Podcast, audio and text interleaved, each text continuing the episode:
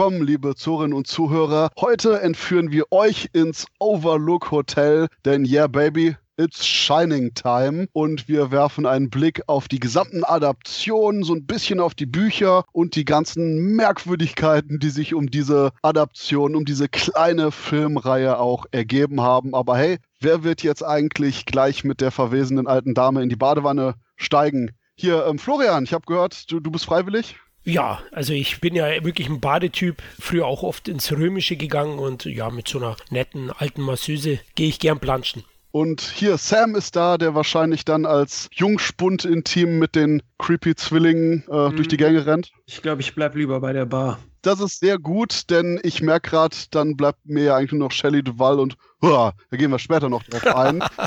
Kannst du auch eine Hundemaske aufsetzen, also ist wahrscheinlich dann die bessere Alternative.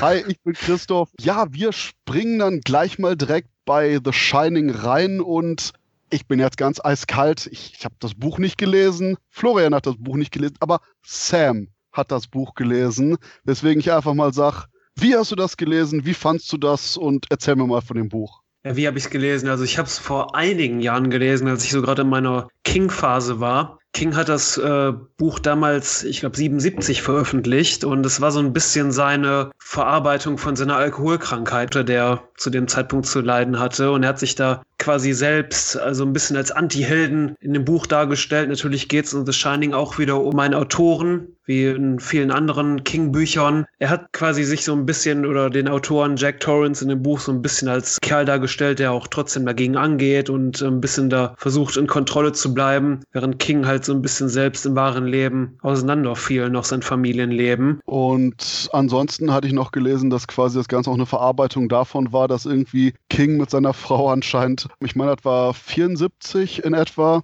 auch in so einem etwas entlegenen Hotel waren, hm. kurz vor Saisonende. Und irgendwie so die beiden letzten Leute waren, die überhaupt schon das Hotel eingecheckt haben. Und er dann quasi mehr oder weniger so aus der Tür rausschaut, so ewig langer fucking creepy Gang links, ewig langer fucking creepy Gang rechts. Und die ein oder zwei Tage, die die dann da verlebt hatten, auch noch mit reingespielt hat in seine Inspiration von, ja, er ist schon verdammt gruselig. Und apropos verdammt gruselig, Florian, du hast doch sicher Shining im Kino gesehen, oder? oh Gott, nee. oh Mann, oh Mann, jetzt machst du mich mal wieder älter, wie ich bin.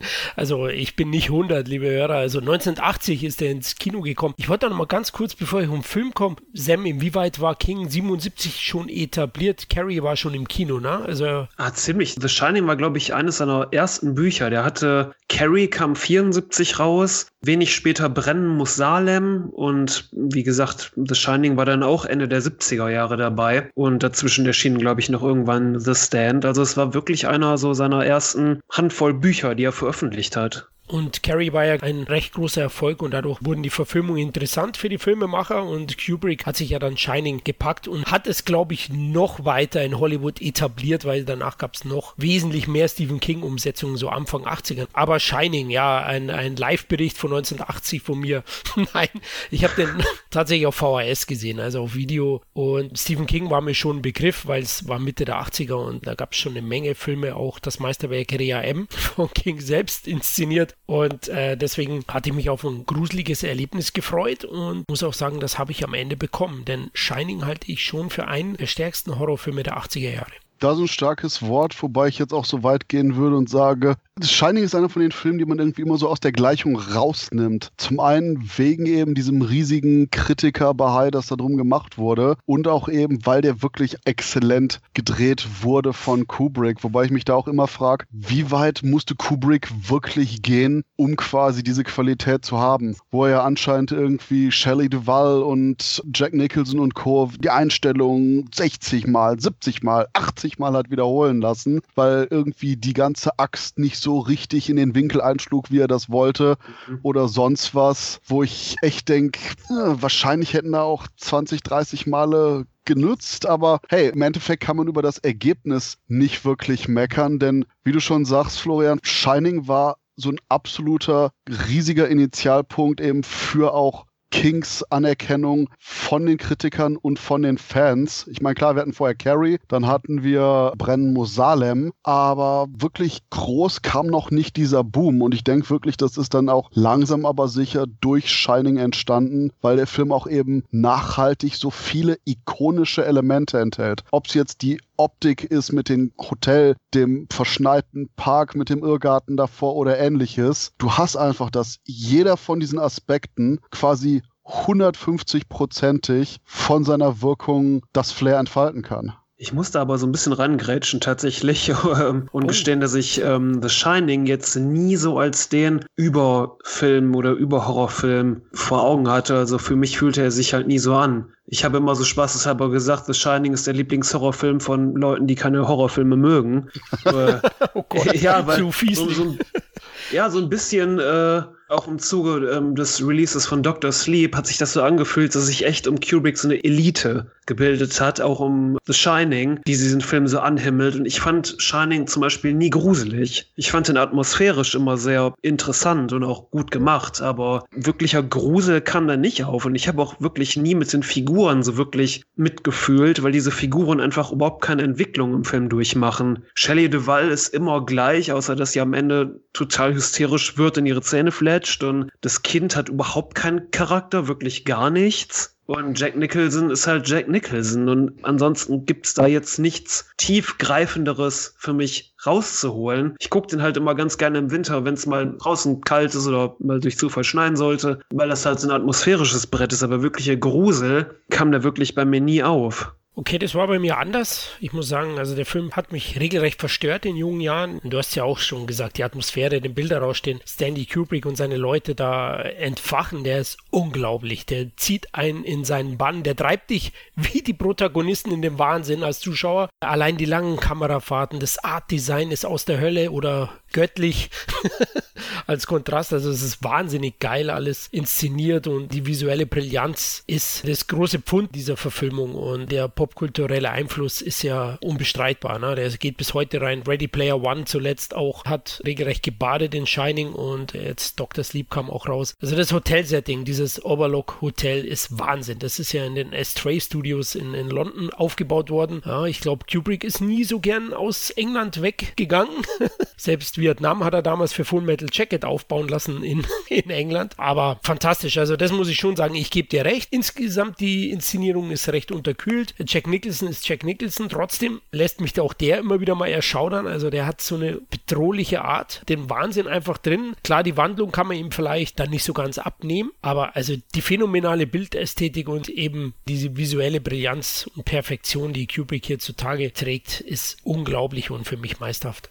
Kubricks Problem ist halt irgendwie, er konnte dieses menschliche Drama überhaupt nicht so rüberbringen. Das war halt gerade bei dem Film eine große Schwierigkeit. King hat das ja so beschrieben, dass ähm, sein Buch recht warm war und Kubricks Film recht kalt. Und Kubrick hat auch einen sehr kalten, distanzierten Stil. Und ähm, ich glaube, ihm ging es bei dem Film eher an Desorientierung. Und ähm, ja gut, was sein wirklicher Ansatz hinter dem Film war, darüber kann man nur spekulieren, was ja auch, wenn wir später über die Dokumentation reden von The Star Shining darauf oh. noch näher eingehen. Ansonsten, ich habe den Film zuerst gesehen und dann das Buch gelesen und das Buch geht natürlich noch viel, viel tiefer in die Geschichte rein. Du hast halt Jack Torrance, den äh, Autoren, ich glaube Theaterautor ist er, der auch Lehrer ist, der halt durch seine Alkoholkrankheit seinen Job verliert, dann bricht er aus Versehen seinem äh, Sohn in einem Wutanfall den Arm. Du hast die äh, Frau, die quasi für ihn lügt. Du hast viel mehr menschliches Drama darin, das ist viel mehr tiefer da reingehen in die Charaktere und das ist halt bei Kubrick alles komplett ausradiert. Der hat überhaupt kein Interesse daran, darauf einzugehen. Und es wirkt eher so ein bisschen, auch wenn man sich ja zum Beispiel 2001 anguckt, Barry Lyndon oder Clockwork Orange oder auch Ice White Shut, seine späteren Filme, wirkt das eher nicht so wie Charakterdramen, sondern es wirkt halt immer sehr von weit weg erzählt, dass da so eine sehr große Distanz zwischen Erzähler und Zuschauer ist und äh, man immer den Eindruck hat, das sind Figuren, die so einfach nur so ein bisschen hin und her geführt werden, wie so Marionetten, aber nie so wirklich von Leben erfüllt sind.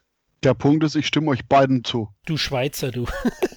Ja, manchmal, manchmal muss man einfach zur Käsenation werden. Und das ist einfach nur der Punkt, wo ich absolut verstehe, was auch eben Sam sagt, weil der Film ist sehr kalt. Das ist halt ein Film, bei dem man sich beim Anschauen die Socken anzieht. Aber wie gesagt, das Problem sehe ich je nachdem, was man eben von dem Film erwartet. Und dahingehend ist es, wie Sam sagt, dass Kubrick diese einfach nur Desorientierung des Zuschauers haben will, diese besorgniserregende Spannung, die sich aufbaut, was zum Beispiel brillant gelöst ist mit den Kamerafahrten, die dem Jungen auf dem Dreirad folgen, der durch die Hotelflure führt. Und diese Erwartungshaltung, die eben durch diese ganzen scharfen 90-Grad-Wendungen aufgebaut wird. Und auch die Art und Weise, wie zum Beispiel dann die ikonische Szene mit den zwei kleinen Mädchen, die genau so weit am Anfang vom Bild wegstehen, dass du siehst, oh shit, da stehen zwei, ich glaube, Mädchen, aber du hast immer noch dieses Ich glaub dabei, wo auch eben diese Unsicherheit durch die Distanz da geschaffen wird, bevor dann andere nähere Aufnahmen kommen und bevor dann eben der Blickwinkel da wechselt. Und deswegen kann ich es auch durchaus verstehen, dass Kubrick sich so massiv da reingesetzt hat, was eben tausend zig Einstellungen angeht, weil man eben diese absolute Brillanz zwischen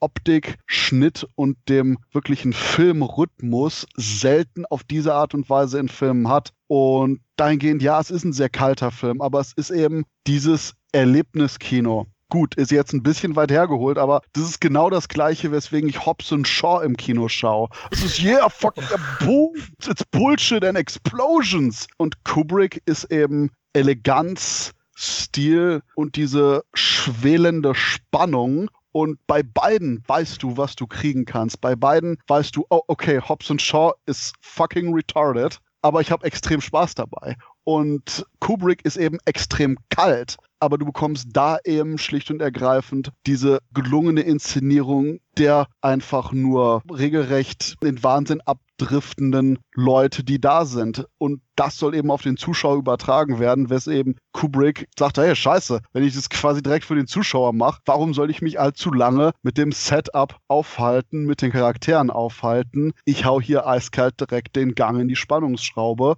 Und so ist es halt geworden, ne? Ja, und auch oft die Kritik gegenüber Jack Nicholson. Ja, die Wandlung, das kann ich vollkommen verstehen. Welche Wandlung? Ja, ich meine eben, Jack Nicholson, da erwartet man das. Trotzdem, ich meine, es ist mir immer noch lieber, man besetzt ihn als Psycho-Dad, nimmt ihm das ab, als es gibt eine Fehlbesetzung. Da kommen wir noch dazu, vielleicht in der TV-Verfilmung. Ähm, da ist mir Shut das schon. Ja, so bin ich. ich zünd dich gleich an. Ähm, What the fuck?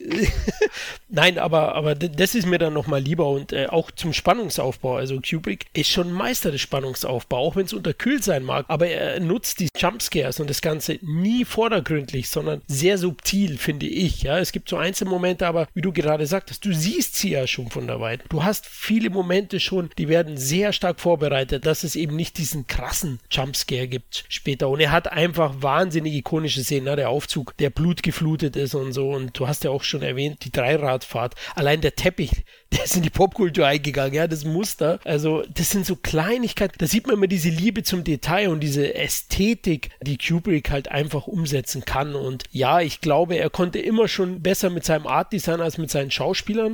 Das war schon immer ihm, glaube ich, lieber. Er war ja ursprünglich auch mal ein Fotograf zu Beginn und ist ein sehr visuell denkender Mensch gewesen. Aber darin war er halt der ganz große Meister und er hat in so vielen verschiedensten Genres das auch dann umgesetzt. Ich liebe seine Arbeiten, aber ich glaube, da brauchen wir nicht drüber reden, dass er handwerklich ein Genie ist, da sind wir uns bestimmt einig. Ob es dann die perfekte Shining-Verfilmung ist, sei dahingestellt. Ich habe das Buch nur in Auszügen gelesen und deswegen kann ich es äh, nicht eins zu eins beurteilen.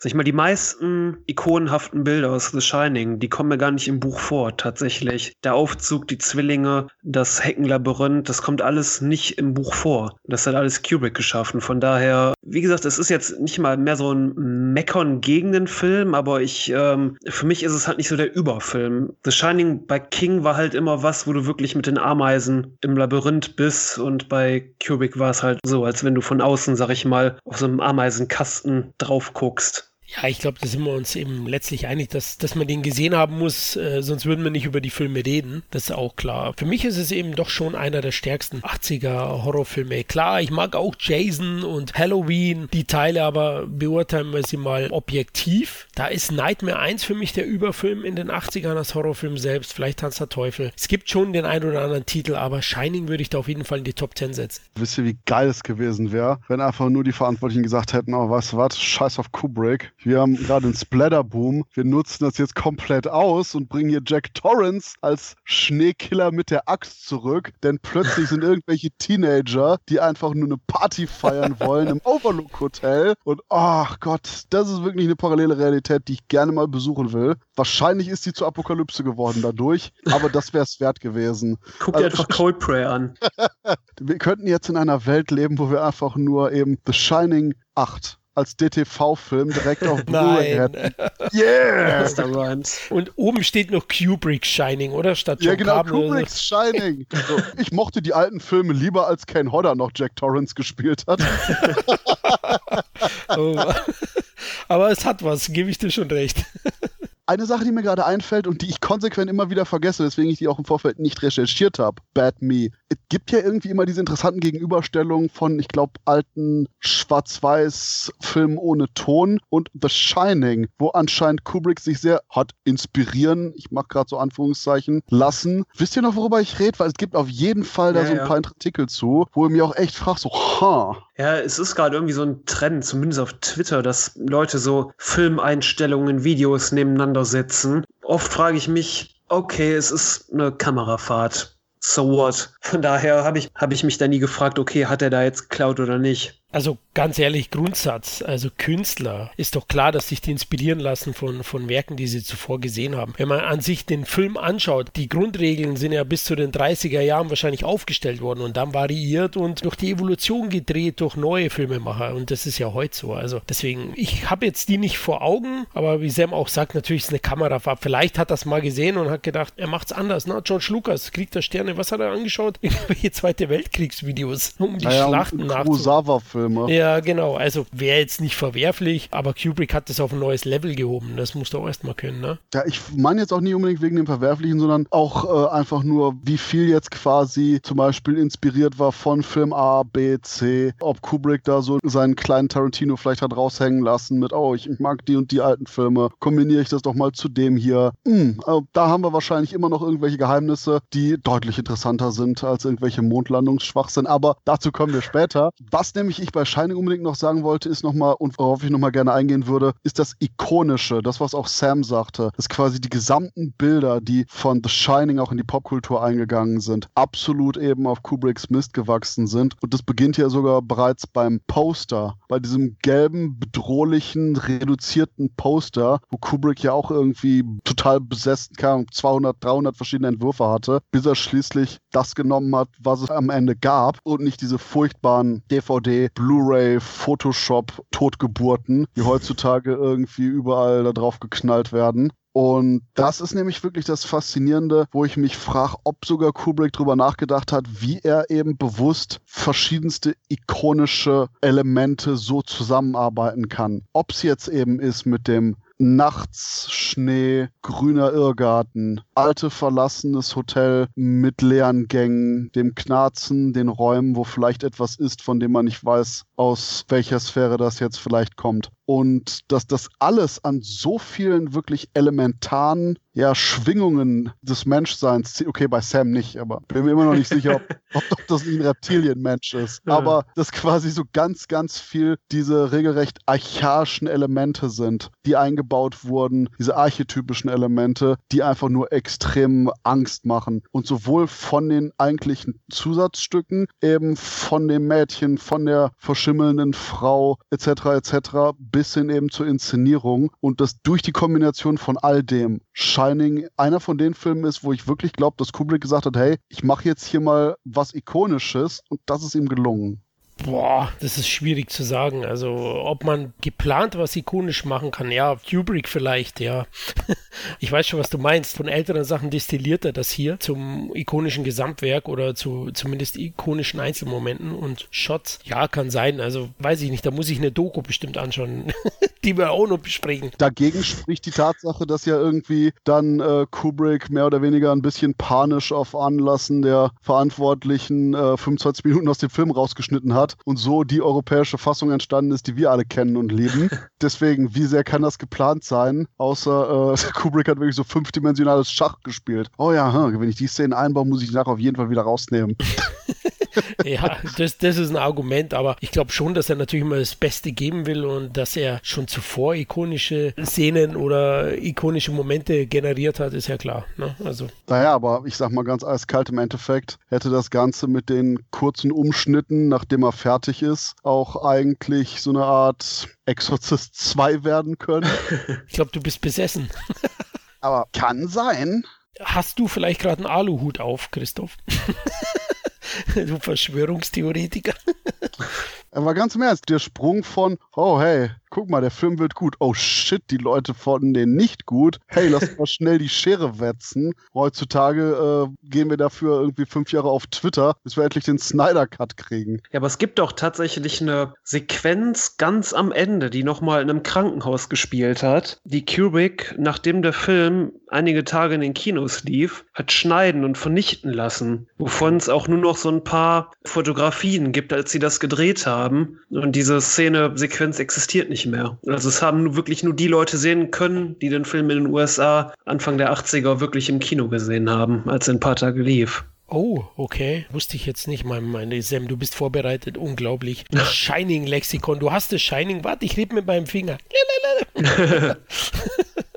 Es gibt aber auch, das wurde auch vor ein paar Jahren in der Salzmine entdeckt, irgendwie zusätzliches Material von 2001, das anscheinend auch nicht veröffentlicht wird, weil es Kubrick veranlasst hat. Ah, okay. Ja, gut, klar, dass der mal ein bisschen, ja, nicht so genau wusste, was er nehmen soll. Ne? Christoph hat es erwähnt. Wie viel waren es? Ich glaube, es steht immer noch im Guinness-Buch der Rekorde. Kubricks Angaben nach 127 Mal wurde die Szene mit Jack, wo er die Axt durch die Tür schlägt, gedreht. War das nicht über 200 Mal sogar? Also laut, laut Guinness 127, also Guinness-Buch und nicht das Bier. Ähm, 127 Mal. Inwiefern das den Film jetzt besser gemacht hat, sei dahingestellt. Ich bin immer noch ganz angetan von der Tatsache, dass einfach nur Nicholson die Axt nicht in Kubricks Kopf versenkt hat. Irgendwie so 120. Cut, ich gebe dir gleich einen Cut. Hm. Ja, ja, also kann ich auch nicht verstehen. Also deswegen meine ich, das spricht doch auch von einer gewissen Unsicherheit. Oder hat er die Leute mit Absicht traktiert, um was rauszu rauszukitzeln? auf jeden Fall. Ja, ja das ist bekannt, aber. Also, also ich hätte es mit Absicht gemacht, damit du quasi eben wirklich diesen extrem manischen Zustand hast. Dahingehend ist das absolut genial. Wahrscheinlich würde ich im Endeffekt nur nicht so weit gehen, weil mir selber das Ganze massiv auf die Eier gehen würde, nach Cut Nummer 80. Aber das, denke ich, ist auch eher so ein Faktor von der Willensstärke von Kubrick, der dann auch quasi selber mitleidet. Oh ja, shit. Nicht nur Nicholson muss da tausendmal draufhämmern, mehr oder weniger, sondern ich muss dem auch mehr oder weniger tausendmal sagen, hämmer da bitte nochmal drauf. Also deswegen, das braucht dann Überwindung von Regisseur und Schauspieler. Ja, das schon. Also wenn, wenn man mal sieht ja im Making-of, Jack Nicholson, das wird auch oft verwendet mittlerweile, na, wo er schon rumzappelt wie so ein Zappelphilipp, die Axt in die Hand nimmt und fast den einen Beleuchter da mit dem Axthieb im Kopf zweiteilt. der geht an ihm vorbei. Er merkt schon gar nicht mehr. Also er ist so dann in der Rolle und in dem Wahnsinn drin. Ja, wahrscheinlich ist das auch die Stärke von Kubrick gewesen. Aber ja, wie du sagst, also 80 Mal oder 60 Mal hätte wahrscheinlich auch gereicht. Haben wir jetzt noch irgendwas zu Shining? Denn zu Shining gibt es ja so viel zu sagen. Ich würde mal betonen, da könnte man ja fast mehrere Dokus zu drehen, um jetzt zum nächsten Punkt überzuleiten. Eine gute wird ja schon reichen. Ja, und ich gebe das Thema sofort ab, denn ich habe es geschafft, zweimal bei der Doku Room 237. Ich habe es geschafft, zweimal einzuschlafen. Von daher, ich weiß, ich habe auf jeden Fall das ganze Verschwörungsgedöns schon mal irgendwo gehört. Aber ich lasse euch jetzt einfach mal das Feld und sag viel Spaß. Okay, gehen wir weiter zur Miniserie. Ganz ehrlich, ich bin auch nicht so der große Fan. Ich glaube, vollständig habe ich sie auch nie gesehen. Mir ist es dann generell da zu wild gewesen. Also mit diesen ganzen Meinungsäußerungen und dem politisch-historischen Hintergrund angeblich zu dem Film, ne? über, über Vertreibung von Indianern, über den Holocaust, mhm. über die Mondlandung. Was da alles für Spekulationen aufgestellt werden, das ist Wahnsinn. Also da denke ich mir auch, hey Leute, also ihr glaubt doch nicht wirklich, dass der Kubrick solche Hintergedanken da hatte. Also, nee. Also kurze Erklärung. Room 237 ist halt eine Dokumentation ähm, über Kubrick und wie er Shining gemacht hat, wie er angeblich Shining gemacht hat und welche Absichten dahinter steckten. Ja, und es ist im Grunde genommen eine Aneinanderreihung von Verschwörungstheorien, ja. sei es äh, über den ähm, Massenmord an Indianern, die Mondlandung, wie äh, Florian schon sagte, der Holocaust oder dass Kubrick angeblich mal gesagt hätte, man müsste den Film vorwärts und rückwärts schauen, dass wenn man beide Bilder übereinander legt, sich wohl erst die komplette Geschichte entfaltet und bla bla. Es gibt da allerlei Querverweise. Bei den Indianern ist es so, dass du diesen Aufzug hast, der aus dem Boden kommt und dann fließt das ganze Blut heraus, weil das Overlook Hotel ja auf, angeblich auf einem Indianerfriedhof gebaut wurde. Dann hattest du diese diese Mondlander-Verschwörungstheorie, der kleine Danny hat ja irgendwie die Apollo 11, 13 Rakete auf seinem Pullover und geht dann mit in äh, das Zimmer und anhand der Zahlenkombination soll es irgendwas heißen und was auch immer. Äh. Da ist auch mein Leben zu kurz, um, um das da alles dann nachvollziehen zu können oder nachzuforschen. Also sehr, sehr obskur, finde ich. Ja, es geht Aber sogar so weit, dass man Filmfehler einfach als Intention auslegt. In der einen Szene, wo Wendy mit Jack, der gerade an der Schreibmaschine sitzt, sieht man in verschiedenen Einstellungen Einstellung, dass mal ein Schrank hinter ihm steht oder eine Kommode und dann mal wieder nicht. Ja, es wurde halt so ausgelegt von denen, dass es wahrscheinlich diese Übernatürlichkeit des Hotels unterstreichen soll, dass da mal was verschwindet und mal was ist. Nee. Das Boom-Mic ist ein Gespenst. Mhm. Die Palmen in Blumentöpfen und Full Metal Jackets sind bestimmt, ja, unterstreichen bestimmt die apokalyptische Atmosphäre in Vietnam. ja, genau. Also ja, einfach nur wild. Aber vielleicht der eine oder andere hat da schon seinen Spaß damit. Ja, ich denke, das ist so eine äh, Lasst uns die mit Freunden und einem Glas Whisky schauen Doku, wo man nachher einfach nur schön einfach Bullshit reden kann. Denn ich sag mal, selbst wenn es der Fall ist, whatever. So, oh, okay, das ist Kommentar Nummer 2365 Trillionen zum Holocaust, aber die drei Trillionen davor kann ich zumindest verstehen, ohne einen Film vorwärts und rückwärts zu sehen, die beiden Bilder übereinander zu legen, eine Doku zu schauen, LSD zu nehmen, mich von meinem Psychiater behandeln zu lassen und dann einen Aufsatz darüber zu schreiben. Von daher, relax, relax. Ist, manche Sachen sind die Arbeit vielleicht nicht wert. Also als äh, Dokument des Wahnsinns ist es schon ganz lustig, was sich da Leute manchmal zusammenreimen, aber das ist auf jeden Fall nichts, was man ernst nehmen muss. Und okay, ich bin ernsthaft gerade stolz und stelle Verschwörungstheorien auf, dass ich. Leute, wir haben was Furchtbares vergessen bei Shining. Ich habe nicht über Shelley Duval hergezogen. Uh, das ist natürlich oh. hart. Ja. Okay, ich werde. Nicht mehr im Jahr 2020, Christoph. Stimmt, ich werde auch nicht sagen, dass die aussieht wie mein Schlafparalyse-Dämon. Das wird mein Schlafparalyse-Dämon traurig machen. Aber was in Sachen Kubrick-Verschwörungstheorien tangentiell mit hier Room 37 zu tun hat, ist der coole Film Moonwalkers. Nein, Florian, es ist nicht der Michael Jackson-Film. Oh, schade. ich habe mich schon gefreut. nee, Moonwalkers ist so ein britische Action-Comedy mit schwarzem Humor von 2015, die als Grundlage und Ausgangssituation hat, dass CIA-Agenten mit Stanley Kubrick die Mondlandung faken wollen. Und dann hast du Rupert Grint, der ein total inkompetenter Filmproducer ist oder sonst was. Und Ron Perlman, der ein crazy Post-Krieg-Traumata Agent ist. Und die legen sich natürlich mit Gangstern an und Chaos und der Film ist lustig, ist irgendwie total untergegangen. Deswegen, wenn ihr nicht unbedingt Bock habt, Room 237, boah, die Zahl kann ich mir irgendwie nie merken, ist wahrscheinlich auch wegen den Geistern. Wenn ihr die Doku unbedingt schauen wollt, guckt Moonwalkers an, denn hey, das ist ein Film, wo nachher Ron Perlman auf Droge durchdreht wie Jason Statham in Crank und auf übelste Punisher Art und Weise eine ganze Horde von Gangstern platt macht. Allein deswegen sollte man sich das Ganze anschauen und man hat eben die ganzen Swinging 60s. Ist es ein cooler Film? Weiter geht's, denn von Punisher-mäßiger Ron Perlman, der überall durchwuchtet, kommen wir zu drei Teilen Absitzen im Overlook Hotel bei Shining TV Miniserie. Und wow, da habe ich wirklich meine geteilten Emotionen zu dem ganzen Ding. Äh, ich würde jetzt einfach mal sagen, Sam, du hast ja das Buch gelesen. Ist die Miniserie wenigstens jetzt quasi OG Stephen King, genauso wie der das geschrieben hat? Ja, wesentlich. Es war ja auch von Stephen King selbst initiiert, dass diese Miniserie oder Neuverfilmung gemacht werden sollte. Ich glaube, es gab da sogar irgendwie einen Vertrag darüber zwischen King und Kubrick, dass äh, Kubrick quasi die Rechte quasi erteilt, dass King diese Miniserie machen darf. Im Gegenzug hört King auf, über Kubricks Film zu lästern.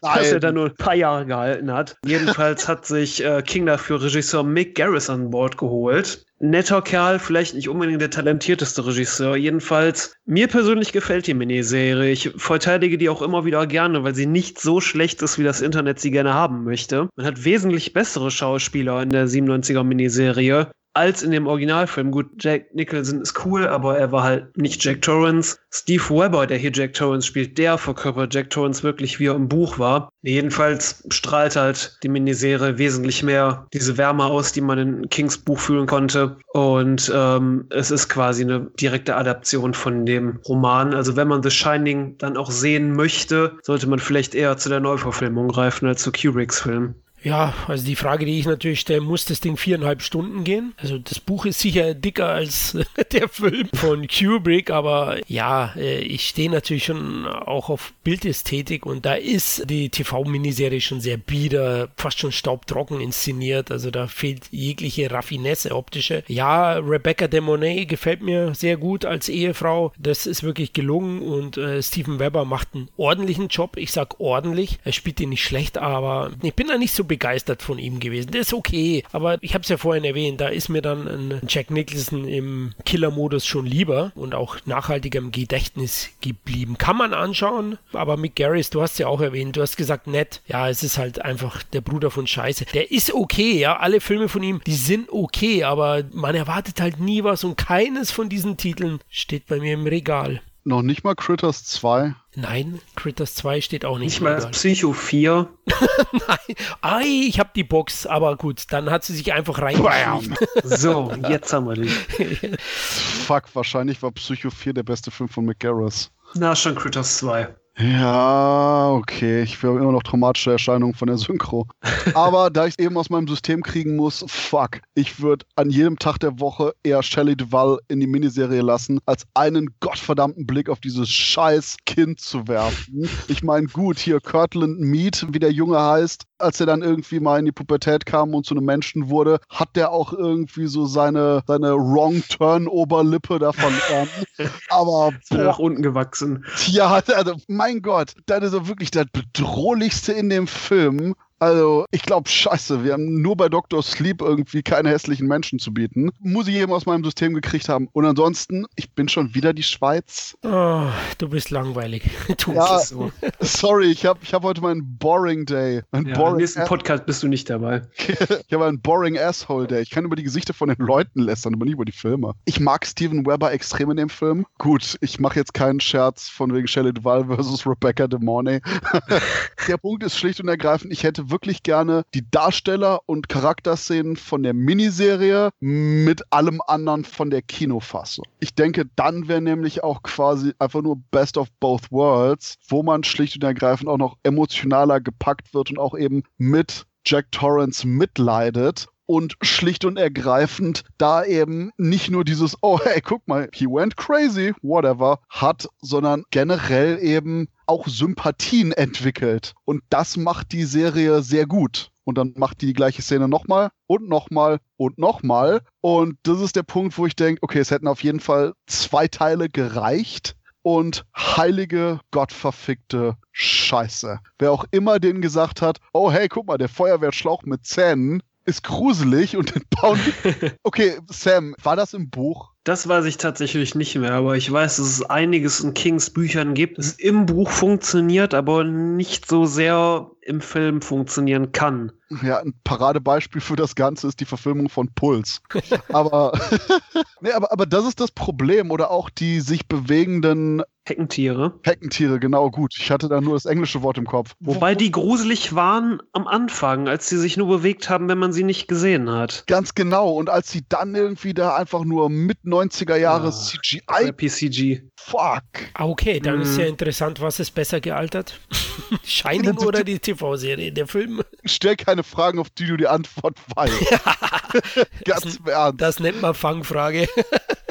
Aber ich, ich sag wirklich, Steven Weber ist super im Film und auch eben, weil er schlicht und ergreifend mehr Schauspielern darf und nicht einfach nur extrem irre von Anfang an aussieht, funktioniert das hier meiner Meinung nach besser als eben bei Kubrick. Aber auf der anderen Seite hatte Kubrick auch eben kein Interesse an diesem Aspekt oder wenig. Und deswegen, du kannst jetzt nicht irgendeinem vorwerfen, da er nicht hochspringt, wenn er sagt, ich will aber nur auf der Couch sitzen. Aber war doch recht erfolgreich. Es war nur so eine Phase auch, ne, wo sehr, sehr viele TV-Serien mhm. inszeniert worden sind in den 90ern. Ich wollte ganz kurz zum Film noch zurückgehen und äh, die Zahlen, die Einspielzahlen erwähnen. Ich als Statistiker, äh, Budget war an 18 Millionen Dollar von Kubricks Film, was 1980 schon mehr stattlich war. 53 Millionen Dollar eingespielt. In Deutschland über 2 Millionen Zuschauer gehabt. Also da war es ein Hit. Die TV-Serie hat ja auch sehr, sehr gute Quoten. Nähere Zahlen weiß ich leider nicht, aber es gab später weiterhin ordentlich viele Stephen King-Verfilmungen im TV. Ich mochte ja zum Beispiel den Sturm des Jahrhunderts von Der 99. Ist super. Ja, das ist wirklich einer der stärksten und ja, davor S war, glaube ich, 90, war schon weit davor. The Stand, also es gab schon auch sehr, sehr gute. Und Tommy Knockers. Tommy Knockers. Und ich glaube, jetzt kommt wieder eine Fangfrage, wenn wir ehrlich sind, ist nicht die Shining-Verfilmung einer der schwächsten TV-Verfilmungen? Nee, ah, nee, Tommy Knockers war schon ja. gottverdammt albern. Ich sag mal so, das ist halt so ein bisschen ein unfairer Vergleich, weil du hast halt diesen ähm, alten Film von Kubrick, der wie so ein Monolith steht und daneben halt so eine kleine TV-Verfilmung. Was heißt kleine TV-Verfilmung? Ich meine, in den 90ern waren diese King-Miniserien-Verfilmungen tatsächlich schon äh, echt ein Ding. Da haben Millionen in den USA gesehen oder auch The Stand gab es ja auch. Natürlich ist der 97er Shining in manchen Aspekten schlechter gealtert, weil er halt so an die Konventionen des 90er Jahre US-Fernsehens gebunden war. Ich wünschte, man würde ihn so nochmal heute drehen. Das wäre halt mein Wunsch, weil gerade jetzt, wo du so Netflix hast, wo du halt dann auch Regisseuren kreative Freiheit lässt oder man auch weiß, im Fernsehen, das muss nicht unbedingt alles hektisch und cartoony sein, damit man die Leute irgendwie bei sich behält. Das kann durchaus was sein, wo sich Leute einfach mal hinsetzen und in Ruhe was sehen wollen. Könntest du The Shining heute nochmal wirklich richtig gut verfilmen?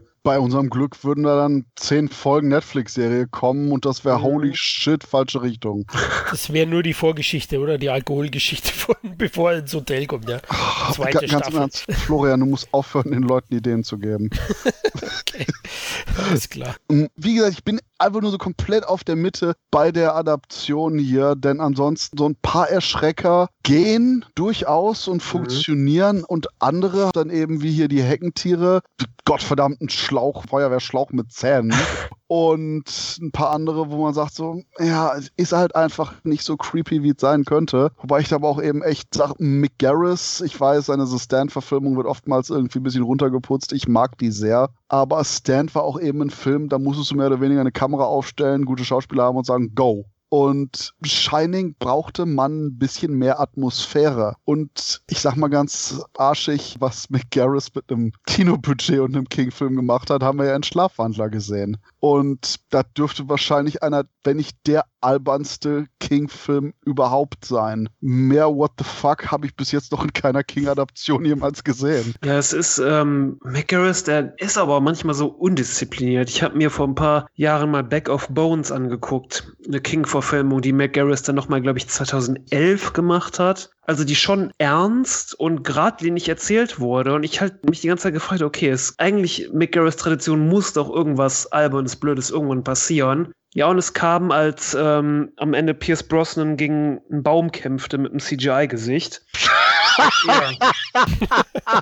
oh, ich, kann, ich kann mir so gut vorstellen. Ich hatte gerade die Effekte von Schlafwandler im Kopf. Jetzt erzählst du den, oh Gott, ich muss das sehen. Ja, ist wirklich ein Baum mit einem CGI-Gesicht, der auf Pierce Brosnan einschlägt. It happened. Oh Mann, Mick Garris. Dabei ist der Film wirklich nicht schlecht, Back auf Bones. Also der ist die ganze wirklich relativ geradlinig und ernst erzählt, aber dann, ja, weil Mick Garris ist halt so ein King-Purist, der ist ja auch mit King befreundet und es funktioniert nun mal nicht alles auf dem Bildschirm, was im Buch funktioniert. Als John Carpenter Christine verfilmt hat, hat er auch gesagt, nee, bei mir sitzt nicht auf dem Rücksitz irgendeine verwesene Leiche, die die ganze Zeit irgendwas vor sich hin plappert bei Christine. Das fand der cheesy, hat er rausgeworfen. Und recht hat er, aber ich dachte ja. echt im Vorfeld, wir machen hier einen Shelley Duval Hatecast mit dem Christoph, aber im Ende ist es doch ein Mick Harris Hate. Ja, das Problem ist, ja, man der, weiß, der, was noch kommt. Der wirkt immer so nett. Mick Garris wirkt immer so wie der, wie der absolut nette Typ von dem an, so, hey ja, hier, mhm. willst du einen Keks haben, willst du einen Film produzieren? Hey, ich produziere den. Kekse ähm, schmecken halt nie so. Und ich denke, Mick Garris hat so ein bisschen Brian Usner-Syndrom. Der ist ein deutlich besserer Produzent, als ein Regisseur ist. Ja, McGarris Kekse, da wird der Keksteig vielleicht lecker schmecken, aber leider werden Rosinen dran oder so. Aber ich, ich, sag mal so, mit dem Keks mit Rosinen kann ich eher leben, als die gottverdammten Wilden, die Rosinen in Apfelkuchen packen. Also, oh, boah, Gott. Oh Gott, jetzt werden wir hier zum Feinschmeckercast. Das ist einfach nur so ein Punkt von Tür auf, raus mit dir. Also ganz, ganz im Ernst. Wenn du, die, wenn du die Idee bekommst, kannst du dich entschuldigen. Wenn du damit ankommst, kannst du damit rausgehen. Wenn du das kochen willst, kannst du aber komplett für dich verpissen. Ganz im Ernst. Wow, es, es gibt Grenzen. Hey, hey, hey, dann, dann sollten wir jetzt am besten was anderes dir auftischen, den Mike Flanagan, oder? Kuchen. Und das ist der Punkt, wo es eine super Überleitung ist. Mike Flanagan wirkt wie ein talentierterer Mick Garris. Den Eindruck hatte ich einfach nur bei Dr. Sleep extrem. Und ich spreche jetzt mal voran, denn bei Dr. Sleep, ich habe den Director's Cut gesehen, ihr beide habt die Kinofassung gesehen. Und yes. der Director's Cut fühlte sich an wie eine King-Miniserie, so ein zweimal 90 Minuten. Auch mit den Kapiteln dachte ich, ja, okay, die ersten drei Kapitel ist irgendwie die erste, erste 90 Minuten, die nächsten drei Kapitel, zweite. Und der hatte diese sehr, sehr entspannte, aber auch durchgehend am Ball Stimmung, wo ich nachher gesagt habe, uh, da hätte ich sogar hier und da ein paar mehr Szenen noch haben können. Und bevor ich auf den Film eingehe, will ich euch das Feld lassen, weil ihr das alles im Kino gesehen habt und quasi die Fassung auch hattet, die die meisten Leute geschaut haben. Ich sag nur abschließend bei mir, ich habe keine Ahnung, wie der Film in der Kinofassung funktionieren kann, weil er im Director's Cut sich vom Schnittrhythmus und auch generell vom Erzählfluss richtig passend und durchpointiert anfühlte. Und vielleicht ist es eben bei der Kinofassung, dass man eben so portioniert, weil sie 30 Minuten über den Film weggemacht hat, dass es dann anders wirkte, dass quasi der Schnittrhythmus dadurch wieder komplett verändert wurde. Aber ich habe den Director's Cut gesehen und sagt, okay, Rhythmus war geil, aber hey, wie fandet ihr das Ganze? Also mir ist nicht aufgefallen, dass irgendwas gefehlt hätte jetzt im Film selbst. Ich fand ihn auch, ich habe ja auch das Buch gelesen und fand den Film überraschend dicht dran am Buch. Bis zu dem Punkt, wo ich wirklich sagte, okay, das ist quasi das Buch einfach abgefilmt, was ich so nie erwartet hätte, weil ich hätte nie im Leben erwartet, dass man Dr. Sleep so verfilmt, dass man den überhaupt verfilmt, dass man sich das traut, aber es war quasi sehr, sehr werkgetreu. Da ist allerdings kurz mal eine Frage, weil im Buch explodiert am Ende ja das Overlook Hotel. Mhm. Und mm, Spoiler-Alarm, im Finale des Films kommen die Charaktere im Kinofilm, weil es eben eine Fortsetzung von Kubricks Arbeit ist, zurück in das Hotel. Wie, wie war das im Buch? Der Clou bei Dr. Sleep ist halt, du hast einerseits King eine Fortsetzung zu seinem Buch geschrieben, nicht zu Kubricks Film. Das ist halt aber der Film von Kubrick, das, woran sich die meisten Leute erinnern, nicht die Miniserie. Das heißt, man musste halt so ein paar Elemente hin und her schieben. Im Grunde ist Dr. Sleep wirklich fast eins zu eins der Roman Dr. Sleep. Allerdings mit den ganzen Impulsen aus dem Kubrick-Film. Da hat man das ein bisschen abgeändert. Das Ende im Dr. Sleep-Roman spielt einfach nur dort, wo das Overlook Hotel gestanden hat. Ah weil dieser wahre Knoten, diese böse Gruppe, die die Leute mit dem Shining jagen, quasi da am Ende campen oder sind, weil im Buch wird das so beschrieben, weil böse Orte anscheinend böse Leute anziehen. Wie gesagt, am äh, Ende von Kubricks Film stand das Hotel ja noch, also existiert es auch noch im Film Dr. Sleep. Und ich glaube, dass der Film dadurch sogar ein bisschen besser funktioniert jetzt bezüglich äh, mit dieser Explosion des Hotels. Man hat halt diese Möglichkeit und das macht ja Flanagan großartig. Also wie ich jetzt da deinen Worten entnehmen konnte, ist er ziemlich nah am Buch und trotzdem schafft er es eben auch diese Brücke zum Kubrick-Film und den Geist einzufangen. Und äh, das ist echt eine große Leistung. Ich war schwer beeindruckt von dem dem Film und zähle ihn zu meinen absoluten Favoriten von den 2019 Werken. Ja, ist auch so schade, dass er so untergegangen ist, weil, und das war, was ich vorher auch schon angesprochen hatte, ähm, diese elitären Kubrick Shining-Fans, die auch online diesen Dr. Sleep als, äh, wie er so eine Art Cash Grab bezeichnet haben, dass sie sich niemals angucken würden. Dazu, ihr Vollidioten, genau so eine Fortsetzung wünschen sich manche zu ihrem Lieblingsfilm, die einfach so werketreu ist und trotzdem alles richtig macht. Das fand ich halt so schade, dass der Film gefloppt ist, weil es halt einfach ein wirklich guter Horrorfilm, wenn nicht Thriller war. Und das ist der Punkt, wo ich jetzt eiskalt mal nicht die Schweiz bin, sondern sage, ich glaube, Dr. Sleep hat mir am besten gefallen von allen Sachen, die wir heute besprechen. Ja. Jein.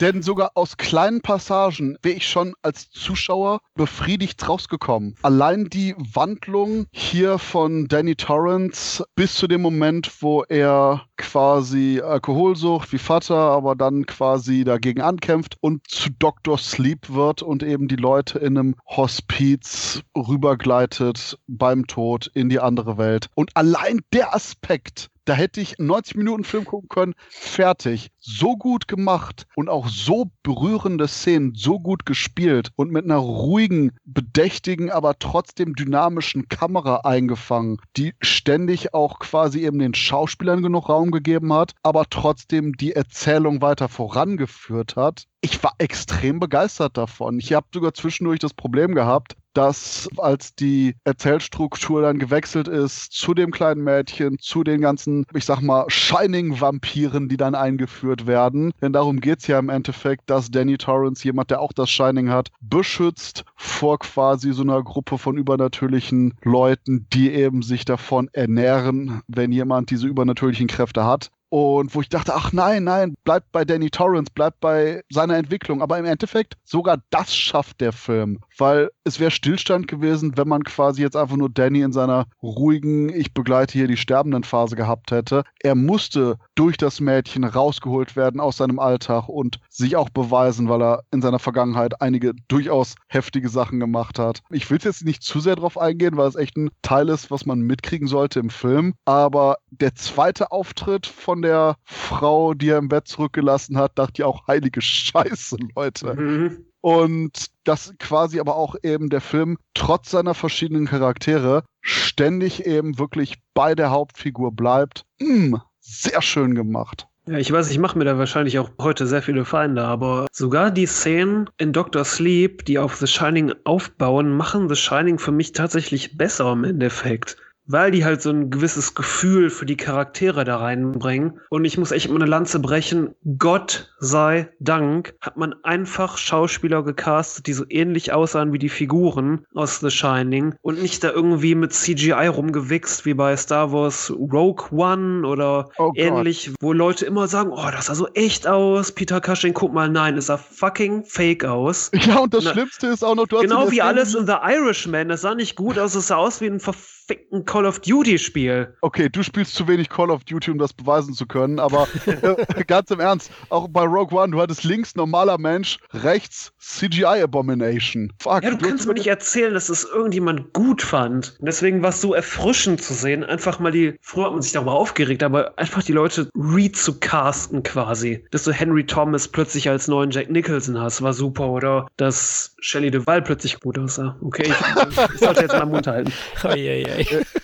Ja, das, das finde ich war auch ein sehr, sehr guter Move, gebe ich dir recht. War ich auch überrascht. Ja, bei Shelley Duval war es einfach, man hat einfach eine riesige schwarze Perücke bis über die Augen. Nein, so schlimm war es nicht, aber. Aber jetzt mal ganz, also Shelley Duval ist nicht hässlich, aber in The Shining, wenn sie nur mit weit aufgerissenem Mund, verschwitzt, ja. heulend mit fettigen Haaren herumläuft, die sah einfach aus wie eine Vogelscheuche. Trent Elizabeth wird das auch heiß machen. ja, das stimmt.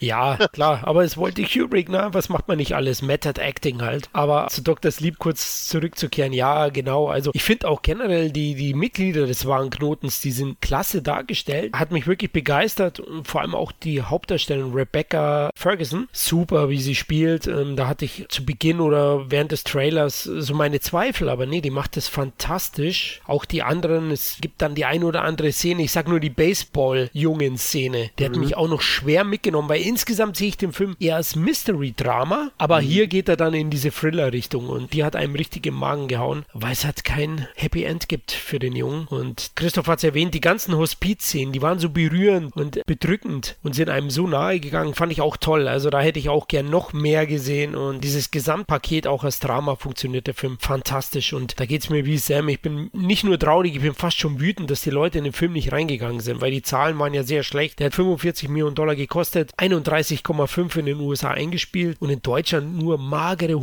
115.000 Zuschauer das Kino gefunden. Ist schon wirklich schade auch für Mike Flanagan. Ja. Ich hoffe, das schadet nicht seiner Karriere. Ich wette mit dir, dass Dr. Sleep wird auch so ein Ding werden. In zehn Jahren ist es auf allen The Best Movies You Never Saw Listen drauf. Ja, glaube ich auch. Also da bin ich sogar sicher. Visuell ist der Film auch eine Wucht. Man verwendet zwar auch ein paar Shots aus, aus dem Kubrick Shining, also zum Beispiel eben die Fahrt in Richtung Hotel dann ins Overlook Hotel, aber auch die Sache mit der Tafel, mit der Ian McGregors Charakter oder Danny kommuniziert auch mit einem entscheidenden Mädchen in dem Film. Super umgesetzt und deswegen ist wirklich ein ganz rundes Paket, was ich nur nur jedem ans Herz legen kann. Eine Sache, die mich massiv überrascht hat, und ich sage jetzt einfach mal eiskalt, Leute, ich gehe jetzt hier ein bisschen in Spoiler rein. Wer also den Film noch nicht gesehen hat, Podcast ausmachen, Film kaufen, Film anschauen, Podcast weiterhören. Drei okay? Daumen hoch von uns.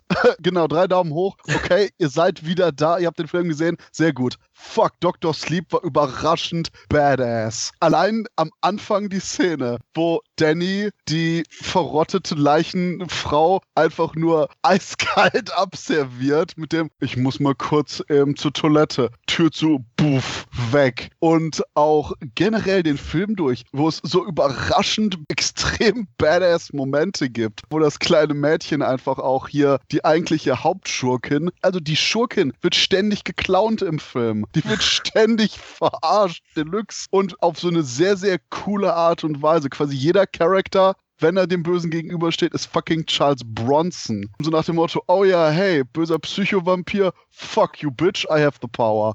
Dann die ganze Sache mit den Untergebenen. Oh ja, ihr wollt uns haben, oh, tut uns leid, boom, bullet to the head. Und, und dann auch noch die Sache, wo der Unsterbliche einfach nur gekillt wird, wo Danny Torrance meint so, oh ja, weil du so lange lebst, trägst du sicher kein Sicherheitsgut boom und ständig nur so Sachen und natürlich das großartige Finale, wo ich einfach nur darauf gewartet habe, wann die ganzen Kisten aufgehen mit meine Freunde sind vor allen Dingen hungrig. Bam, bitch, you got nuked. Also ohne Scheiß, der Film hatte mehr Badass-Momente als viele, viele Actionfilme, die ich in letzter Zeit gesehen habe. Es kommt nicht darauf an, wie viele scheiß Kung-Fu-Moves John Wick hier bei irgendeinem Kack abzieht oder ähnliches. Es ist einfach diese Badass-Attitüde, dieses, dieses Momentum Aus auch. Dieses Momentum, dieses Ausmanövrieren von den Schurken und dann dieses Boom, servieren vom Finishing. Das ist es, was es ausmacht. Wie gesagt, es ist nicht der Bodycount, der jetzt in die Hunderter geht. Es ist diese Art von Attitüde, wo ich sowas von gefeiert habe, den Film, weil irgendwie alle halbe Stunde ist so eine Fuck yeah-Szene. Habe ich ernsthaft nicht erwartet von dem Film. Ja, vor allem ist es auch ein Film, der nicht zurückhält, wenn auch mal Gewalt passiert oder auch Hauptcharaktere sterben, wo viele Verfilmungen oder wenn du den Film, sag ich mal, vor 20 Jahren gemacht hättest, man gesagt hätte, äh, nee, es könnte den Zuschauer mir traurig traurig machen. Ja, man merkt es auch an der Altersfreigabe in den USA, ne? R-rated mhm. gewesen. Das nutzt der Film dann auch schon aus. Trotzdem hat er lange Zeit ein Drama-Element. Der hat dann, wie du sagst, das Momentum, der hat dann diese Punches, die dich dann auch mitnehmen, aber davor spielt auch viel Zwischenmenschliches eine Rolle und das finde ich eine tolle Balance. Ja, im Endeffekt ist es halt leider so, Dr. Sleep oder auch The Shining ist jetzt nichts, womit du die Leute Freitagabends zur Unterhaltung ins Kino locken kannst. Ja. Weshalb der Film wahrscheinlich auch nicht so gut gelaufen ist. Klar, The Shining Shining kennen irgendwie die meisten, sei es durch die Reruns im Kino oder im Fernsehen oder von mir aus auch durch Memes. Aber ähm, das ist jetzt nichts, wo sag ich mal, unsere jetzige Popkultur, sag ich mal so, dahin gezogen wird. Es ist kein riesiges Franchise. Deswegen Dr. Sleep hatte da, fand ich, auch einen schwierigen Stand, auch wenn es ein exzellenter Film ist. Aber es ist halt leider kein Film, wo du jetzt die Massen irgendwie ins Kino locken konntest, auch wenn man sich wirklich sehr viel Mühe mit damit gegeben hat. Das Overlook Hotel, die ganzen Kulissen, das war auch kein CGI, das wurde alles ja gebaut und das war halt so beeindruckend. Ich weiß, ich komme für die Frage mindestens ein paar Jährchen ins Fegefeuer. Ich entschuldige mich jetzt schon mal dafür, aber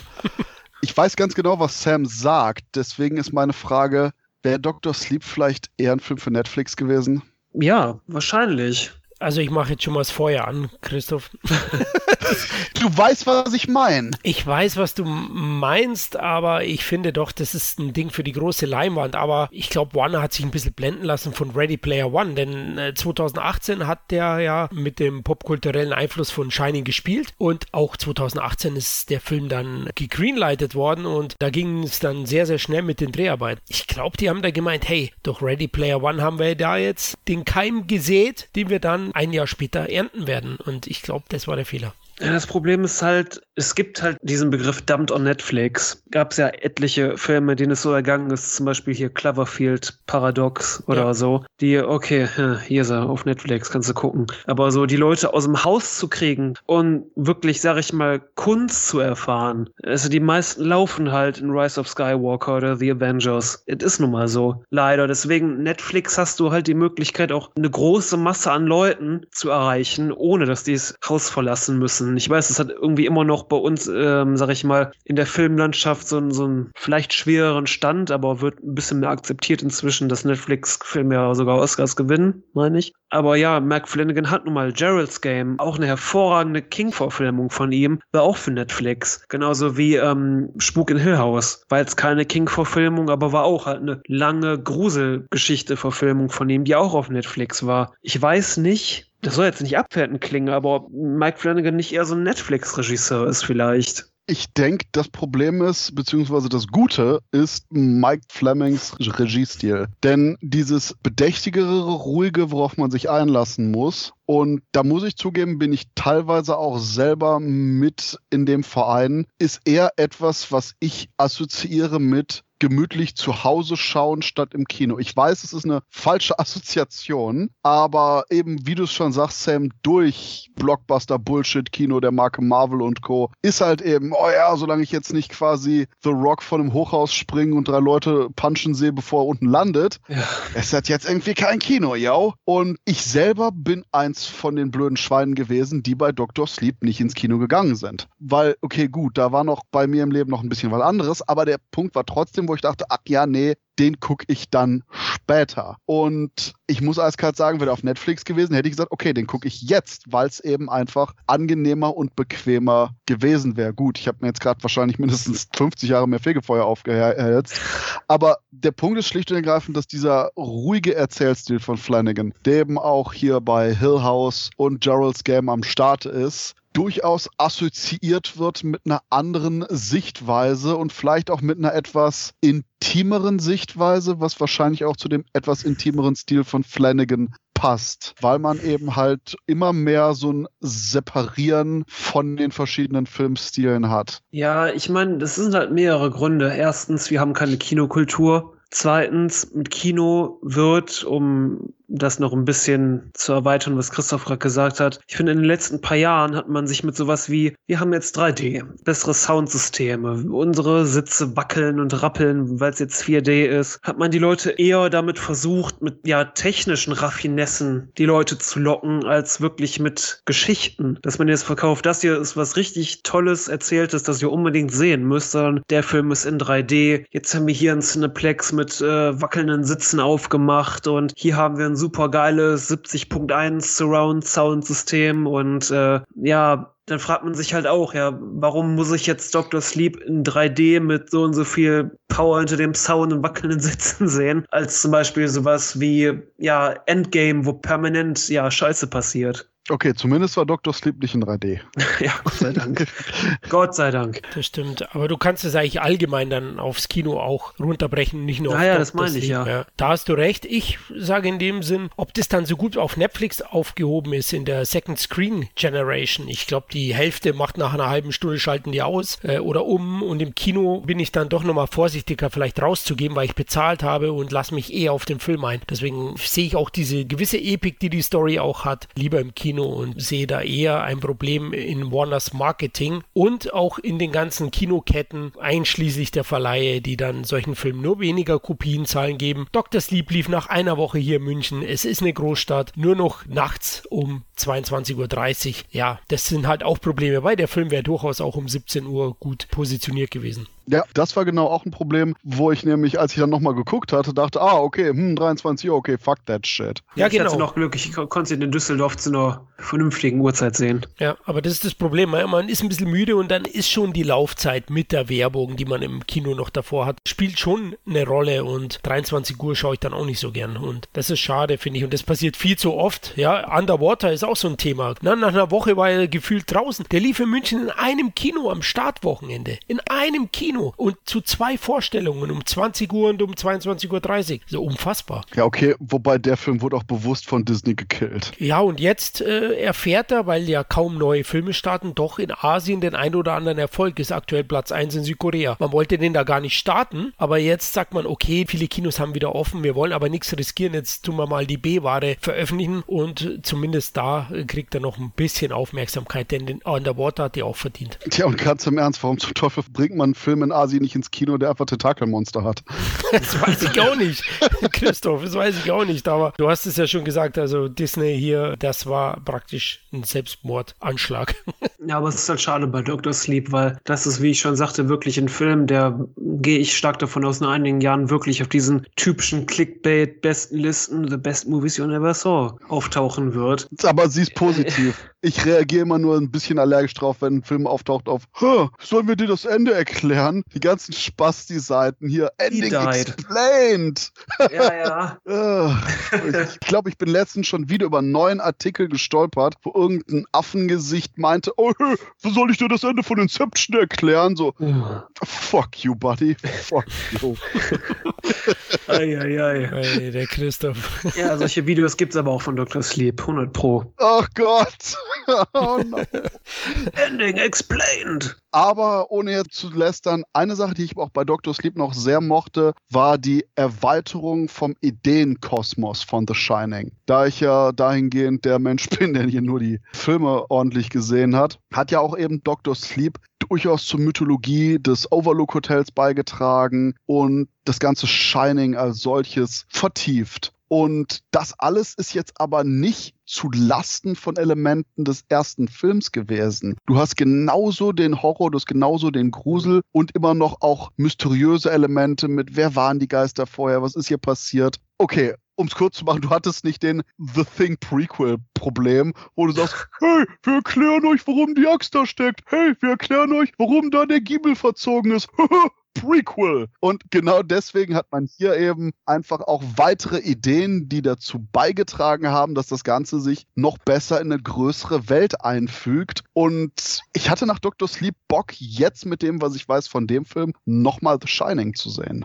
Ja, es ist, wie ich sagte, es macht einige Aspekte von The Shining für mich rückblickend besser, die im Film halt vernachlässigt wurden. Allein die Szene mit Danny Torrance und Jack Torrance an der Bar wo er quasi seinen Vater zur Rede stellt über seine Alkoholkrankheit und einfach all das, was in The Shining nicht gegeben war. Es wurde auch Dr. Sleep strikt von manchen daraus gedreht, habe ich auch gelesen, dass das Overlook Hotel ja am Ende vorkommt, halt so ein Nostalgia-Bait ist, wo ich absolut nicht mit einverstanden bin, weil gerade bei so einer drei Stunden Geschichte, wenn die ersten zweieinhalb Stunden einfach original Material bieten und dann wirklich die letzte halbe Stunde oder so einfach im Overlook Hotel spielen, das ist kein Nostalgia-Bait, zumal es einfach richtig gut gemacht war. Das war zum Beispiel auch eine schöne kreative Entscheidung, dass Danny einfach in das Hotel reingeht und das Hotel einfach langsam aufwacht und diese alten Glühbirnen wieder aufflackern. Das war super. Ja, und kann man was Besseres über eine Fortsetzung sagen, na, dass das Original sogar dadurch noch gewinnt und deswegen sehe ich auch das Liebste Erwachen, furchtbarer deutscher Titel übrigens, ja. ähm, als einer der besten Fortsetzungen der letzten 20 Jahre.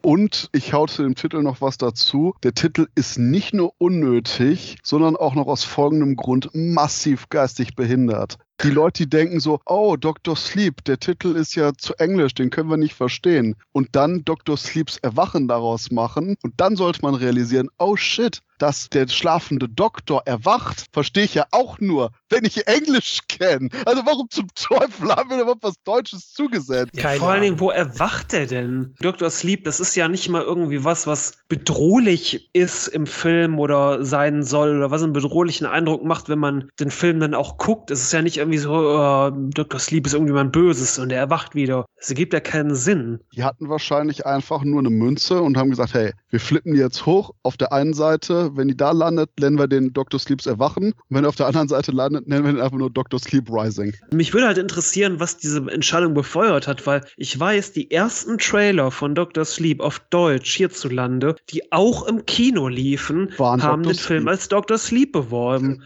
und dann wurde der Film so auf den letzten paar Metern plötzlich Dr. Sleeps Erwachen. Also, what? Wird sich jemand gedacht haben, oh, die Trailer-Klickzahlen sind so schlecht und was war ein Erfolg, das Erwachen der Macht? Wir bauen das Erwachen ein. Ich habe keine Ahnung. Christus.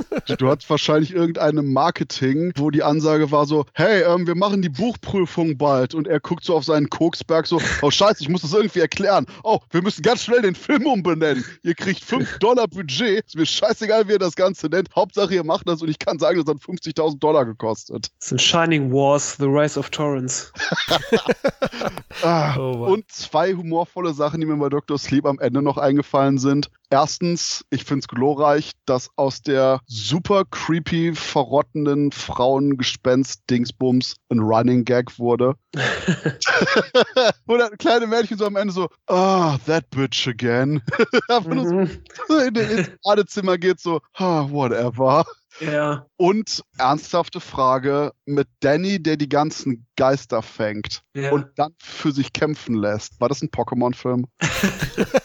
Manche haben es auch als X-Men-Film bezeichnet. Oh, das stimmt. Das ist die einzige Sache, die mich innerhalb der Geschichte gestört hat. So, oh shit, Schatz. Ich glaube, unsere Tochter hat übernatürliche Kräfte. Ah, ist voll der fucking Freak. Ich meine, ganz im Ernst. Wir, wir haben einen Arsch voll X-Men-Filme, so viele, dass noch niemand mehr weiß, wie die Continuity von den ganzen Mist ist. Wir, wir haben super Heldenfilme, up the ass. Und die dann so, oh scheiße, unsere Tochter hat Superkräfte. Oh, das ist jetzt aber irgendwie kacke, ne? So, Leute, hallo, das ist so ein Current Year-Ding. Wir sind 2020. Ja, deine Tochter hat Superkräfte. Einzige, wo du irritiert sein solltest, ist, wenn irgend so ein Glatzkopf im, im Rollstuhl ankommt und sagt, hey, der will die für seine Schule. Alles andere ist einfach nur sau cool. Und was ich sehr erfrischend fand, der Film hatte ein Happy End. Es war nicht dieses typische Blumhaus-Ende, wo noch irgendwas um die Ecke lauert oder gegen den Bildschirm springt, irgendeine Fratze, die keinen Sinn ergibt. Er hatte einfach ein Happy End und das fehlt mir einfach bei voll, voll vielen Horrorfilmen heutzutage, die irgendwie die Filme immer so enden lassen, als wenn du in der Bibliothek irgendwie eine Tüte laut knallen lässt. Ich gehe sogar noch einen Schritt weiter. Kann es sein, dass das Ende so ein riesiger Stinkefinger an die Schockenden von Blumhaus und Co. ist? So nach dem Motto, ah, schon wieder ein Geist. Einen Moment bitte. Mhm. Ja, entlässt dich halt auf jeden Fall mit einem guten Gefühl, ja. Deswegen habe ich gar nicht so dieses Horror-Feeling gehabt bei dem Film, sondern eben mehr Mystery-Drama für mich insgesamt. Ja, es war auch durchaus schöner als einfach bei dem Halloween 2018 einfach der Zoom auf das Messer. Whatever. Eieiei. oh, das ist das Ende. Äh. Naja, irgendwas haben wir im Schnittraum gefunden. Aber hey, hier bei Dr. Sleep sieht es echt aus, als wäre das so konzipiert gewesen. Ja. Und nicht erst quasi in der Post-Production entstanden durch irgendwelche CGI-Schnipsel von Leuten in Mocap-Suits. Von daher Respekt. Wir haben Darsteller und ein Konzept. Wow. Ich stell dir mal vor, es wären Filme fast so was, was man plant und Kreativität vonnöten ist. Erstaunlich. Du redest wieder wirr, es wird wieder spät. Ich glaube, Ja. wir sind durch. Also deswegen, Florian, und du als jemand, der The Shining im Kino gesehen hat, hast du noch irgendwas zu Dr. Sleep dazu beizutragen? Florian war aber heute in Dreharbeiten dabei. Florian ist in Wirklichkeit Stanley Kubrick. Ja, Jungs, weil ich so alt bin, weiß ich gar nicht mehr, was ich vorhin gesagt habe. ein Geist, den Stephen King gesehen hat. Also, ich mag die beiden Filme auf jeden Fall und äh, finde es ein tolles Doppelpack, das man in der Hey, Sammlung warum haben nicht muss. drei? Ja, genau, warum nicht drei? Äh, da gibt es so einen Typen, Mick Garris heißt der. Okay, nee, dann sind wir nämlich durch und ich glaube, das Fazit äh, kann sein, erstens, guckt Shining, aber ihr habt Shining eh schon gesehen. Zweitens, wenn ihr auf Stephen King Miniserien steht, kann man definitiv die Shining-Miniserie schauen und sie hat einige interessante Elemente, auch wenn sie Gebt ihr eine Chance, Leute. genau, gebt ihr eine Chance, auch wenn sie es ein bisschen zieht. Nein. Und ganz im Ernst, wir, wir leben in Generation Binge Watch. Da sind 93 Teile so für einen hohlen Zahn.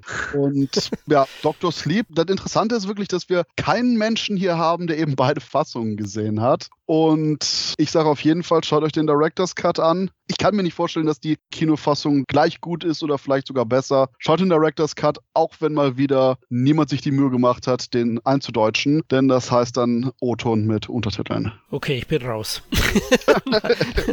Gone.